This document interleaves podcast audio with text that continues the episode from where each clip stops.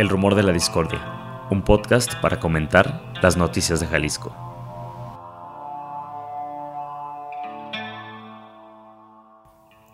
Un rumor es una voz que corre entre el público o un ruido confuso de voces.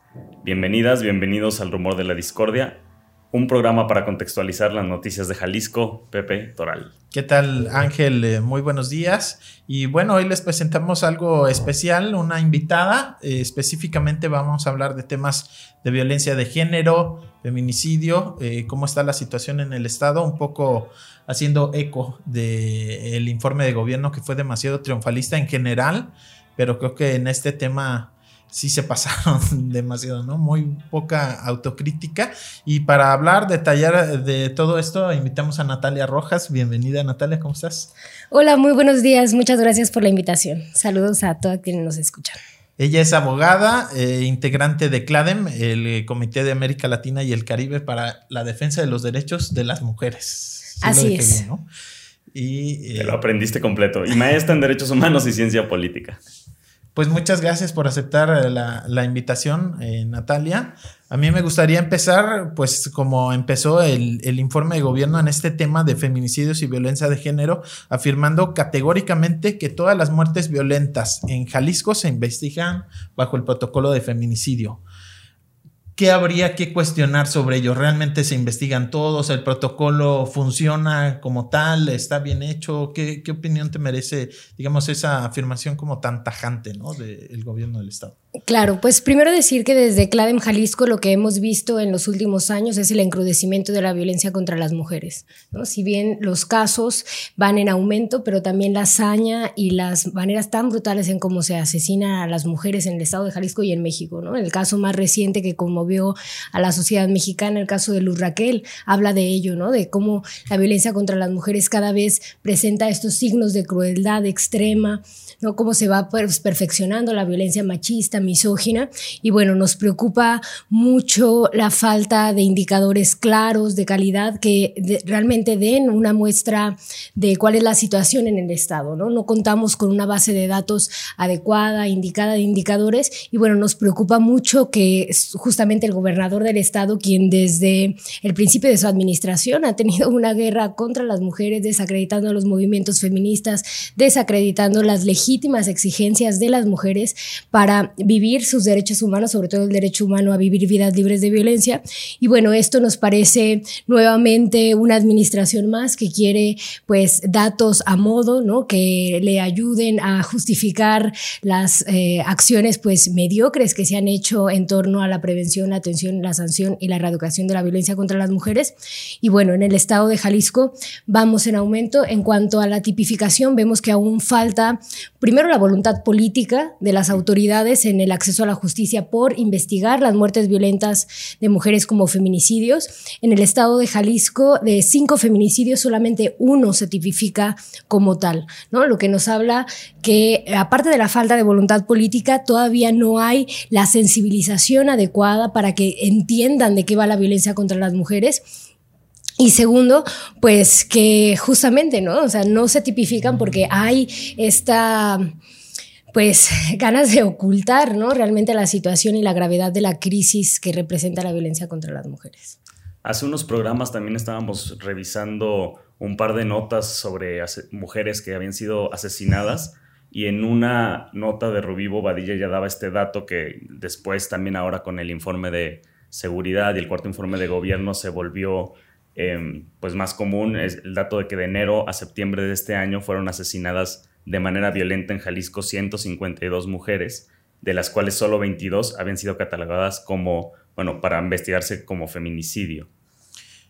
¿Eso qué es? ¿Es eh, falta de capacitación de ministerios públicos o es intencional, o sea, como para bajar la cifra de feminicidio, que un homicidio doloso de una mujer, eh, pues se niega que tenga algún carácter de género, ¿no? O sea, como si fuera un... Sí, o que, hace falta para que esa cifra de 5 que nos decías que solamente uno es tipificado como feminicidio, aumento realmente se registre como lo que es. Bueno, pues primero, cuando decimos que la violencia contra las mujeres es estructural y sistemática, es porque hay distintas estructuras que sostienen la violencia machista y una de ellas, pues claro que va desde la cultura, ¿no? La cultura machista, la cultura patriarcal, que justamente minimiza la violencia contra las mujeres y no solamente la minimiza, sino que la justifica y culpabiliza a las mujeres de, eh, de la propia violencia en su contra, ¿no? Y vemos que estas narrativas, pues es un común denominador en las fiscalías del Estado, ¿no? O sea, vuelvo al caso de Luz Raquel, ¿no? Estas ruedas de prensa tan desastrosas que se hacían desde fiscalía, en donde las únicas líneas de investigación iban tendientes a criminalizarla y a culpabilizarla a ella de la propia violencia. Pues vemos que esto es un común denominador en todas las fiscalías del Estado y nos habla de esa cultura patriarcal y machista que sigue imperando en esas instituciones. Mm.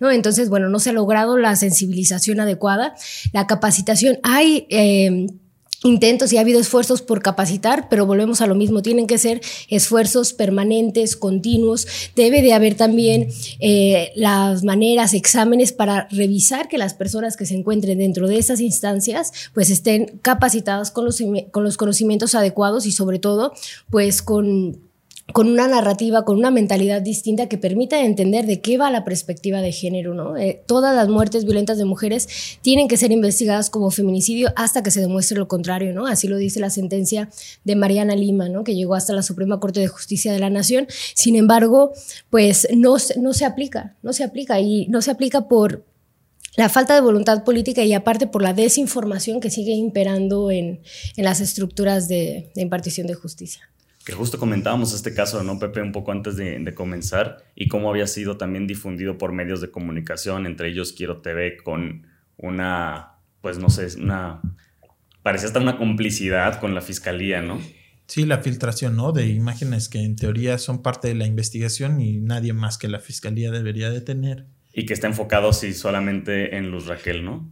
Claro, y, y, lo que te digo, no, esta narrativa parece que hasta les mandan el script, ¿no? A todas las fiscalías del Estado, porque lo vemos exactamente eh, la misma narrativa en el caso de Devani, por ejemplo, en, en, otras fiscalías, en otros estados de la República, sucede lo mismo, ¿no? Esta tendencia a criminalizar, también el tratamiento que se les da a las muertes violentas de mujeres en los medios de comunicación, no en todos, claramente, pero, pero sigue eh, habiendo, pues, gran lagunas que tienen que ser pues llenadas con una cultura de derechos humanos, ¿no? Y de perspectiva de género. Definitivamente hay, hay mucho que mejorar.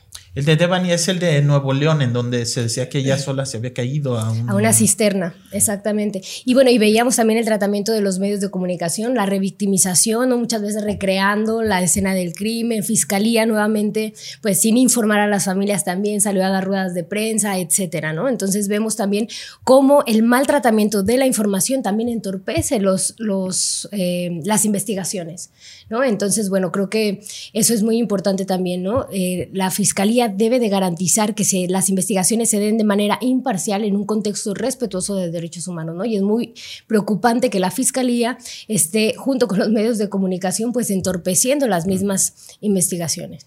Que estos son casos muy mediáticos, ¿no? Que se vuelven literal un, un escándalo, pero, o sea, antes del feminicidio hay un montón de casos en donde ya habían ido a denunciar y aparentemente o las autoridades no consideran que es tan grave o dejan de darle seguimiento o las medidas de protección. Este, y, esa violencia que alguna vez denunciaron va escalando hasta que llega a feminicidio. Así es. Bueno, lo que decía al principio, la violencia contra las mujeres se debe de atender en cuatro aspectos, ¿no? La prevención, es decir, toda la violencia contra las mujeres puede y debe de ser prevenida, ¿no? Como prevenida mediante estos procesos de sensibilización eh, a nivel social, a nivel eh, institucional, proviendo información, ¿no? Información de qué es la violencia contra las mujeres, cuáles son los mecanismos de atención, sí. Y también se tiene que atender, ¿no? ¿Qué quiere decir? Que cuando una mujer está en una situación de violencia debe de haber mecanismos adecuados, diligentes, que eh, permitan proveer una serie de mecanismos para que puedan salir de esa situación violenta. ¿no? Después es el tema, bueno, regreso a la atención, y un tema que es bastante preocupante porque hay graves también problemas es en las órdenes de protección. ¿no? Las órdenes de protección son estas medidas de carácter urgente justamente para salvaguardar la integridad física de las mujeres cuando se encuentran en una situación de violencia. Y estas se tienen que emitir en base a una, un análisis de riesgo, ¿no? Es decir, quién es el agresor, por cuánto tiempo ha prevalecido la violencia, etcétera, ¿no? Sin embargo, vemos que esto no se realiza así, sino que las órdenes de protección que emite tanto Fiscalía como los centros de justicia para las mujeres son un machote, ¿no? Una fotocopia más que llenan con los datos generales y se les hace rondines, si bien les va a las mujeres, ¿no? Rondines policíacos. Y esto, pues, definitivamente eh, hace que el sistema de órdenes de protección primero esté colapsado, ¿no? Y no solamente que esté colapsado, sino que sea poco eficiente, porque no todas las mujeres necesitan lo mismo, ¿no? Algunas necesitarán rondines policíacos, pero no en su casa, quizá en la escuela de sus hijas y de sus hijos por el miedo a que los sustraigan, por ejemplo, ¿no? O quizá otras lo que necesiten es que las acompañen a sus domicilios para sacar sus cosas, ¿no? O cambiar cerraduras, etcétera. Sin embargo, esto no se hace, ¿no? Y claramente eso pone en peligro eh, a las mujeres, ¿no? El caso, vuelvo al caso de Luz Raquel, ¿no? Ella tenía diferentes órdenes de protección, su carpeta de investigación estaba judicializada, eh, se le negó el acceso al pulso de vida, ¿no? Y aún así no fue suficiente, ¿no? ¿Qué quiere decir? Que, bueno, no se están haciendo los análisis de riesgo y todavía hay mucho trabajo que hacer también con las comisarías, ¿no? Que son quienes atienden estos llamados. Y bueno, y por último la sanción, ¿no? Que también va de, eso, ¿no? Que no hay sentencias condenatorias, ¿no? Hay todavía una gran impunidad que envuelve los feminicidios y la violencia contra las mujeres. Y es, esto es preocupante porque la sanción em, contrarresta el mensaje social de la violencia. ¿no? La violencia contra las mujeres envía un mensaje social de permisibilidad y mantiene este ciclo ¿no? y este sistema patriarcal. Entonces la sanción es importante para contrarrestar ese mensaje. ¿no? Sin embargo, pues bueno, hay deficiencias en todos estos ejes. Que comenzábamos también hablando de esta información que, que emite el gobernador, el del que dices que, que, tiene una guerra contra las mujeres, ¿no? Abierta y que ha sido, pues sí, por lo menos omiso a muchísimos llamados de, de parte de, de, muchas mujeres, no solo, no solo en temas de feminicidio, sino también en el tema de violencia vicaria, ¿no? En, en esta gráfica que, que, las personas que tengan el video podrán, podrán ver por ahí, y si no, estaba como la violencia como reto y víctimas de feminicidio eran como los números oficiales que, que estaba presentando el gobierno de Jalisco, mostraba, bueno, hacía alarde de una reducción del 54% en cifras de, feminicidios y decía que de noviembre del 2021 a octubre del 2022 había 38 casos de, mujeres, bueno, de, feminicidios. Y me parece que toda esta, bueno, había unas notas también de prensa en el Heraldo y el mismo gobierno del estado salía con algunos datos como a contrarrestar o como a contraargumentar esta nota y me parecía que podíamos retomar esos puntos un poco para desmontar esa narrativa de nuevo gubernamental. Uno de los, de los puntos que toca es el mismo de, este, de las medidas de protección del que acabas de, hablar. Dice que Jalisco tiene como prioridad, esta es la, la, información oficial, Jalisco tiene como prioridad atender este grave problema, por lo que ha otorgado 23 mil medidas de protección, que son un 50% más que en 2019. ¿no? Todo está también en términos de porcentajes, de aumentos y disminuciones a conveniencia. Sí, bueno, algo que también es preocupante de, respecto a las órdenes de protección es justamente que siguen reproduciendo el cuidado de las mujeres como sujetas de tutela, no como sujetas de derecho. ¿no? Es decir, hay 23 mil órdenes de protección y cuántos em, agresores hay, por ejemplo, sentenciados, ¿no? O encarcelados. sentencias condenatorias. Exacto, y 23 mil órdenes de protección, ¿no? De que nos dice, ¿por qué las mujeres tenemos que estar bajo tutela, ¿no? Con estos GPS eh, en nuestros cuerpos, ¿no? Para atender el llamado. Y los hombres, los agresores, mm. libres, campantes, ¿no? Incluso rehaciendo su vida, ¿no? En otro, en otro espacio. Y bueno, eso nos habla que las órdenes de protección, pues también siguen reproduciendo esta, pues, eh, visión paternalista de las mujeres, ¿no? Las mujeres no, no, queremos que nos cuiden, queremos que cese la violencia, queremos vivir vidas libres de violencia, ¿no? Y, y bueno, bueno, ese es el problema sistemático también con las órdenes de protección, ¿no? ¿En dónde están los agresores? Las mujeres no solamente queremos tener los GPS, el pulso de vida, las órdenes de protección, queremos que los agresores, los culpables, pues estén em, en la cárcel. Cumpliendo estas condenas que, que tienen que que pagar, definitivamente. Otro de estos datos que a mí me gustaría comentar contigo, Natalia, que nos comentaras qué tan qué porcentaje de verdad hay en esto. Decía que Jalisco está por debajo de la media nacional por cada 100.000 habitantes con una tasa de 0.85, que eso lo traducían básicamente a que está Jalisco en el lugar 26 de los 32 estados de la República en el nivel de, bueno, en la cantidad de, de mujeres asesinadas como, y catalogadas como feminicidio. Claro, bueno, primero decir que el estado de Jalisco, desgraciadamente, eh, tiene una grave crisis de derechos humanos, ¿no? Una de ellas es la violencia contra las mujeres, ¿no? Otro tema es, bueno, el tema de feminicidio, también la desaparición forzada de mujeres, niñas, adolescentes y claro que también hombres, niños.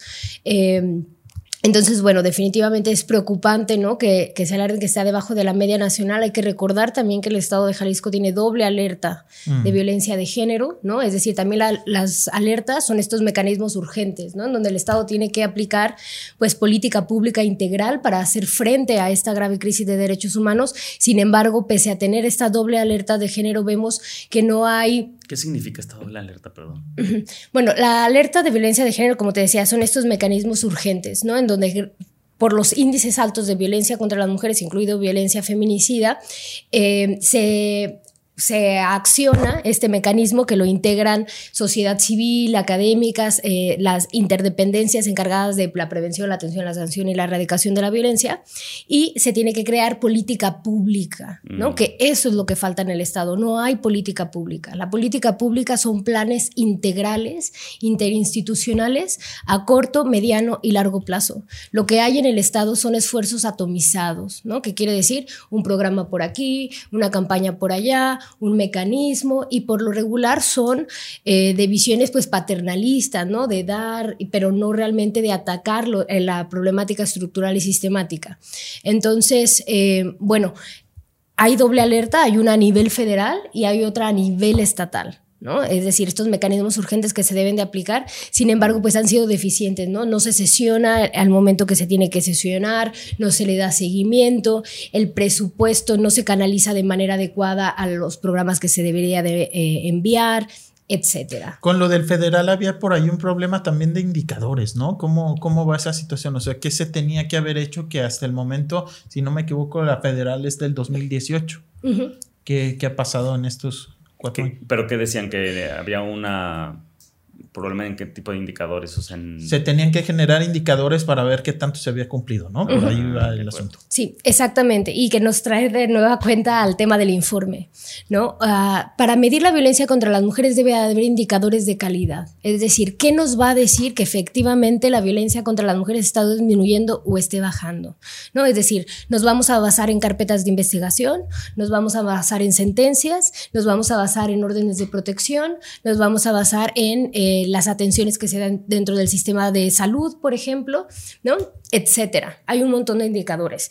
Eh, ha sido difícil, sí, efectivamente. Ya se eh, consolidó una primera batería de indicadores. Sin embargo, pues eh, no están actualizados, ¿no? O no están homologados con los indicadores también que, dictan instancias internacionales o nacionales, ¿no? También estos indicadores varían dependiendo de los estados, ¿no? En Jalisco podemos tener unos indicadores, en otro estado otro, y entonces eso no da certeza. No se puede comparar. Exacto, no se puede comparar y que hay que decirlo, la falta de indicadores de calidad también es violencia institucional contra las mujeres, ¿no? Porque nuevamente es una retórica vacía, ¿no? Que no da certeza, que se presta a que se acomode a modo, ¿no? Entonces, bueno, esa es una de las grandes deficiencias y sobre todo que esta información ¿no? que presenta el gobernador pues debe de estar basada en indicadores de calidad que nuevamente no los demuestra, ¿no? En dónde podemos corroborar sus datos que efectivamente estén eh, funcionando, ¿no? Porque tienen que ser datos transparentes, corroborables, efectivos, ¿no? Entonces, bueno, la falta de indicadores es, es un tema estatal y a nivel nacional también, que no hay una homologación ni de tipos penales ni de, eh, de indicadores. En, otro tema que tiene que ver con derechos humanos, pero no es violencia a las mujeres, el del río Santiago, nos decían algunas personas que eh, si no se había avanzado en las medidas cautelares que emitió la Comisión Interamericana de Derechos Humanos sobre ese tema, mucho tenía que ver el enfrentamiento político entre gobierno estatal y federal.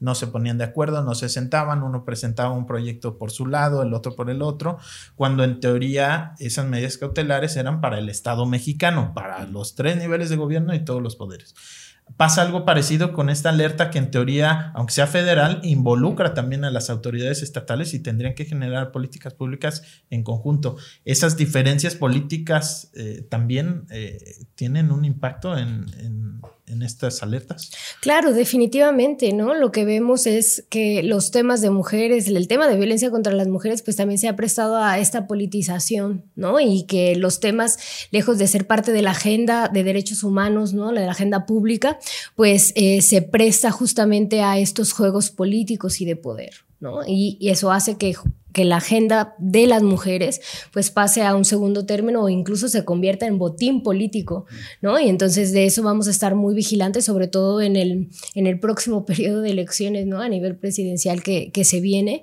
en donde, bueno, definitivamente vamos a estar viendo, ¿no? El uso eh, de, de, los temas feministas, de la violencia contra las mujeres, como, como eso, ¿no? Como un botín político y que definitivamente pues es, nuevamente reitero, eso también es violencia política y, y violencia institucional eh, en contra de las mujeres. Oye, en todo este mar de complejidades y de temas súper complejos para atender, desde CLADEM Jalisco, que me imagino, me imagino que están en muchísimos temas, pero ¿qué cosas están trabajando, digamos, de, forma prioritaria? ¿En qué cosas eh, se, se, puede tener quizás incluso buscando quizás una nota de, esperanza hacia dónde se, puede, dónde se está trabajando y dónde se pueden ver avances de forma quizás en el corto o mediano plazo.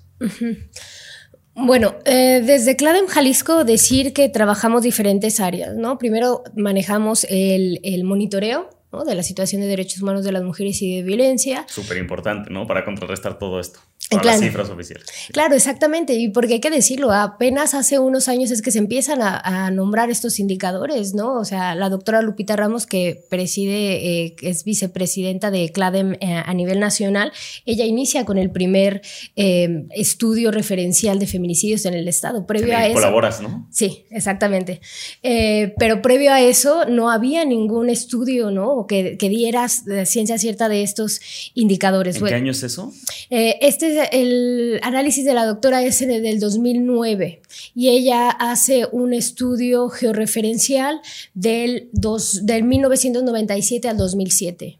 ¿No? Y es el primer análisis de los feminicidios en el Estado. 2009. En el 2009. Previo a eso no había nada de indicadores, ¿no? Entonces, bueno, esa es parte de la labor que hacemos desde Cloud, el monitoreo. También hacemos capacitación y sensibilización tanto a eh, instituciones del Estado como a sociedad civil y, ah, bueno, también litigio estratégico, ¿no? Es decir, acompañar casos que nosotras creamos que pueden romper el paradigma, sobre todo de lo legal, y que pueden, pues, revertir estos... Eh, estas fallas sistemáticas, ¿no?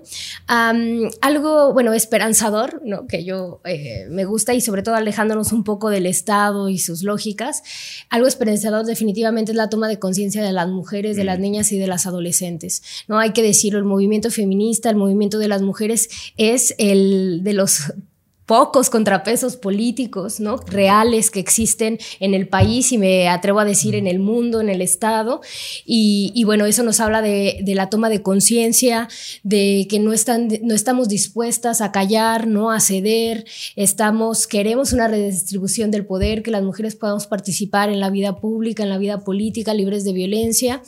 Y, eso, ¿no? Sobre todo eh, en las exigencias de, de nuestros derechos humanos y el derecho humano a vivir vidas libres de violencia. ¿no? Hay que decirlo, ese es el derecho humano de las mujeres y, en eso lo podemos ver. ¿no? Es, evidente que las mujeres estamos impulsando un cambio ¿no? social, político y, y bueno, eso a mí me gusta siempre rescatarlo. Claro. Eh, otra cosa que causó muchísima polémica al inicio del gobierno de Alfaro y que lo resaltó muchísimo en su informe es lo del el Instituto Jalisciense de las Mujeres que desaparece y crean la Secretaría de Igualdad Sustantiva. Con las cifras y sobre todo de presupuesto, el gobernador eh, pues presumía que le invirtió más de mil por ciento de mil por ciento más de presupuesto que lo que tenía el Instituto Jalisciense ahora en la Secretaría de Igualdad Sustantiva entre mujeres y hombres. Este paso. Que no me acordaba el nombre, yo lo puse secretaría y cómo se llamaba. El CISEM. Mm. Este paso de un OPD, el Instituto Jalisciense de las Mujeres, a una Secretaría de Gobierno, que bueno, en un inicio hay que recordarlo, no era solo entre mujeres y hombres, ¿no? Eh, estaba ahí también el tema de juventud, el tema de personas indígenas, de migrantes, y ya justo a raíz de las movilizaciones feministas, digamos, como que se matizó un poco y, y esos se los pasaron a otra secretaria y ya se quedó en teoría únicamente eh, temas de, mujeres, ¿no? O igualdad sustantiva entre mujeres y hombres. ¿Cómo, o más allá de presupuestos y de cifras, en lo cualitativo, ¿cómo han visto este cambio? Eh, si ha habido avances, ha habido retrocesos. Sí, mira, primero me gustaría decir de dónde vienen los institutos de las mujeres. Los institutos de las mujeres nacen como una exigencia a nivel internacional, justamente de las mujeres que se conglomeraron en la conferencia de Beijing en 1995. Y Beijing en 1995 es una conferencia importantísima porque se consolida la política pública a nivel internacional en materia de derechos humanos de las mujeres. En Beijing, bueno, se establecen 12 puntos que debe de contener esa esa mm, agenda política. ¿no? Y uno de ellos es crear mecanismos de adelanto para las mujeres. ¿sí? Y de ahí surgen los, los institutos, ¿no? No es de que de repente el gobierno se despertó y dijo, mira, vamos a dar estos mecanismos de adelanto, no, sino que fue un mandato internacional nos queda claro que no entienden, ¿no? que no entienden el gobierno del Estado, porque la desaparición del instituto es un grave retroceso a los derechos humanos de las mujeres que contraviene justamente lo que se estableció en la plataforma de Beijing. ¿Por qué? Porque, bueno, son mecanismos de adelanto para las mujeres como una medida afirmativa para contrarrestar justamente la exclusión que los temas de mujeres habían tenido dentro de la vida política de todos los estados, mm. ¿no? El hecho de que ahora tengamos una Secretaría de Igualdad Sustantiva entre mujeres y hombres, o sea, desde el nombre puedes decir, son mecanismos de mm. adelanto para las mujeres, ¿sí? ok, si quieren trabajar temas de nuevas masculinidades, trabajar con agresores, o sea, eso me parece muy bien, pero que no lo hagan con el presupuesto y en las instancias de las mujeres, mm. ¿no? O sea, los hombres ya han tenido todo, ¿no? O sea, ¿por qué las instancias de las mujeres incluirlos, ¿no? Y eso, pues, es un desvío de los recursos que deberían ir encaminados a las mujeres, ¿no? Entonces, desde ahí ya vemos una problemática. Y la segunda problemática es el tema de la autonomía, ¿no? Un instituto de, de las mujeres pues justamente gozaba de autonomía, ¿no? de independencia de los del, del, gobierno del Estado. ¿no? Y entonces ahora lo que vemos es una Secretaría de Igualdad Sustantiva que aparte de desviar los recursos a, a temas de hombres, pues también este, vemos que no es eh, autónomo. ¿No? que sigue respondiendo a los mandatos, a la agenda, a las exigencias y hasta los humores del gobernador. ¿no? Y eso pues claramente pone en, en, juego pues la agenda política de las mujeres, ¿no? definitivamente. Eso es lo que hemos observado en los últimos años. Sí, porque incluso podría parecer desde comunicación que pasar de un instituto a una secretaría incluso podría sonar como que tiene una mayor relevancia, un mayor presupuesto, pero bueno, yo no, había visto, o sea, no había perdido de vista el tema de la autonomía, pues claro, al ser una secretaría queda bajo el paraguas, digamos, del gobernador. Es jefe directo, ¿no? De la secretaria en este caso. Sí. Y eh, el presupuesto que presume el gobernador haber incrementado, bien se hubiera podido incrementar en un OPD, en un organismo público descentralizado como era el Instituto Jalisciense de las Mujeres, ¿no? O sea, no es como que por ser un organismo autónomo no le pudieras destinar todo ese presupuesto si ese era la pues el objetivo, ¿no? Claro, sí, o sea, los institutos de las mujeres también tienen eh, varias áreas de oportunidad, pero como tú lo dices, el tema no es desaparecerlos, ¿no? Sino cómo se fortalecen esos espacios, cómo se fortalecen también a las mujeres que están dentro de esos institutos para que realmente se pueda accionar, ¿no? Lo que vemos es eh, la participación política de las mujeres dentro de esos espacios, ¿no? Los, eh, los centros de justicia o demás, o los institutos, que también no tienen autonomía política, ¿no? Siguen respondiendo a los mandatos uh, y a las agendas de otros, ¿no? Sobre todo de otros varones que tienen el poder, ¿no? Y bueno, quiero regresar al tema eh, también de quiénes son las personas que encabezan esas instancias, ¿no? También es algo terrible que aquí en el estado de Jalisco el Centro de Justicia para las Mujeres esté dirigido por un hombre. ¿No? O sea, habiendo tantas mujeres profesionales, sensibilizadas, que conocen de primera mano, ¿no? Los temas y, bueno, que se ponga un hombre nos habla también de esas eh, lógicas patriarcales, ¿no? Que, justamente no, no permiten que haya un efecto transformador realmente en esas instancias, Definitivamente a mí me gustó mucho tu nota sobre el movimiento feminista, el movimiento yo creo que político más importante que existe hoy en día en el sentido de que la oposición y tal, hay muchísimos movimientos también como desdibujados y el feminista ha venido solo creciendo. Mm, algo que a mí me llama la atención y que me gustaría escuchar tu opinión, Natalia, es las mujeres que han tenido, que tienen em, un agresor, agresores, que les preocupa el tema de, de, su seguridad. Muchas veces al escuchar este tema de las medidas de protección, ¿no? Mujeres que han sido asesinadas con y que tenían o tuvieron medidas de protección, me imagino también como el, el miedo que debe de provocar pensar si voy a pedir una medida de protección, si no voy, si me movilizo, no sé cómo debe de ser algo también bastante complicado. Supongo que en todas las colectivas em, encuentran muchas veces acompañamiento. Desde CLADEM, como, ¿qué se puede, qué se puede sugerir, qué se puede mm, ¿Qué se le puede dar como alternativa a una mujer que está siendo víctima de violencia.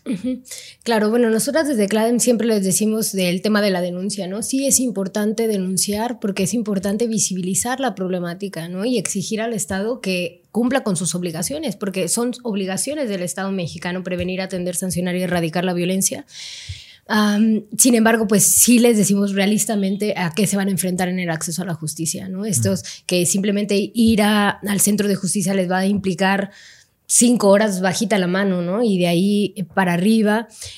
sin embargo, también decimos que eso, eso eh, no es suficiente, ¿no? También es importante crear un plan de seguridad ¿sí? Y este plan de seguridad es importante que se hagan con las redes de apoyo, ¿no? Está comprobado que mujeres que tienen una red de apoyo sólida, pues es mucho más factible que puedan salir de esa situación de violencia. ¿A qué me refiero con red de apoyo? A quien más confianza le tengas, ¿no? A tus amigas, tus familiares, tus amigos, tus compañeros de trabajo, de la escuela, ¿no? Una vez que tienes la orden de protección es importante que socialices la información de la orden de protección con tus grupos cercanos y con tu red de apoyo, ¿no? Por ejemplo, si tienen hijas, hijos, que las hagan saber que tienen una orden de protección en las escuelas, ¿no? Que compartan los números, ¿sí? Lo mismo eh, con, con, sus eh, familiares, con sus amigas, amigos, y que se creen pues eh, estos planes, ¿no? En situación de violencia, ¿qué voy a hacer? ¿A dónde voy a acudir? ¿A quién puedo llamar? ¿Sí?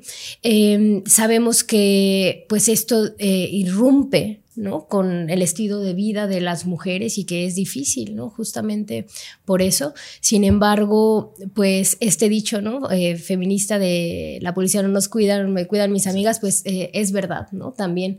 Eh, y eso no quiere decir que no denunciemos, que no vayamos a buscar la orden de protección, pero hay que cuidarnos entre nosotras con nuestras redes de apoyo y también decirlo a nivel social, también tenemos una responsabilidad, ¿no? Tenemos una responsabilidad de educarnos en los temas, de sensibilizarnos y de también saber qué hacer cuando estamos enfrente de una mujer, una niña, un adolescente que está en una situación de violencia, cómo podemos eh, coadyuvar y ayudar, apoyar en esa situación, creo que también es, es muy importante y cómo socialmente también podemos apoyar a la denuncia de la violencia.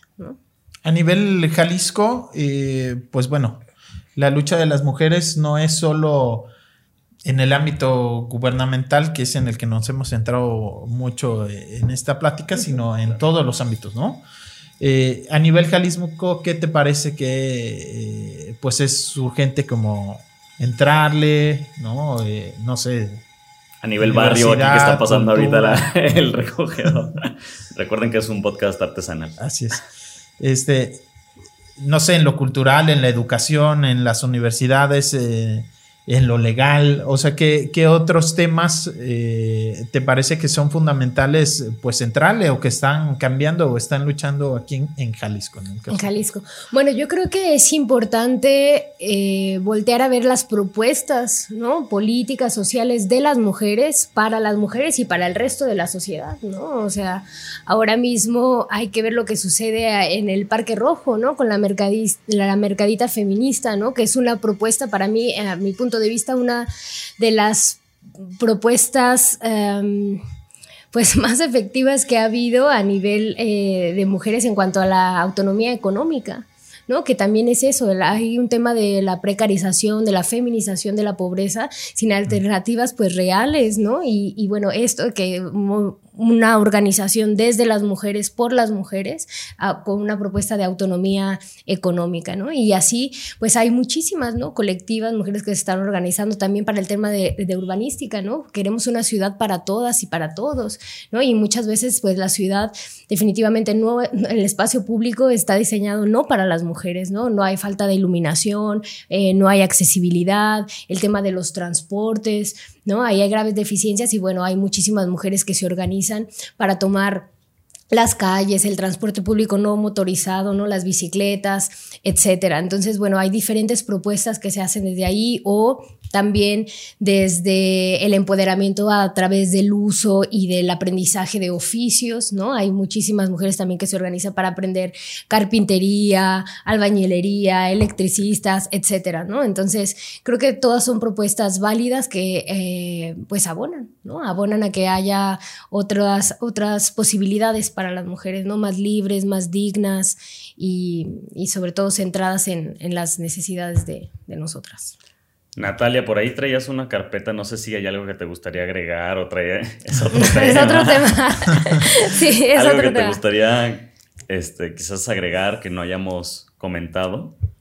Bueno, pues solo eso, ¿no? Que es importante Perdón, también si se puede colaborar con Cladem, por ejemplo. Sí, ¿dónde te pueden encontrar a ti, a Cladem? Sí, sí claro, pues pueden, eh, claro, quienes estén interesadas, decir que, bueno, es una organización que trabajamos eh, mujeres, entonces, bueno, si son mujeres, si quieren, eh, pues, apoyar, colaborar, no somos, es importante decirlo, no somos una organización de ONG, o sea, no estamos constituidas, somos una organización autónoma, independiente, y bueno, decirles que Cladem es una organización también a nivel regional, estamos en 15 países, México es uno de ellos, y bueno, estamos en diferentes estados, y no es necesario ser abogada, pueden, eh, también hay psicólogas, hay sociólogas, hay eh, mujeres con otros oficios, etcétera, entonces bueno, todas son bienvenidas, y dentro de CLADEM también algo que se nos hace muy importante es la formación política feminista, entonces bueno, también tenemos eh, un círculo de estudios que se llama Las Irreverentes, y bueno, también una vez al mes nos reunimos a, a leer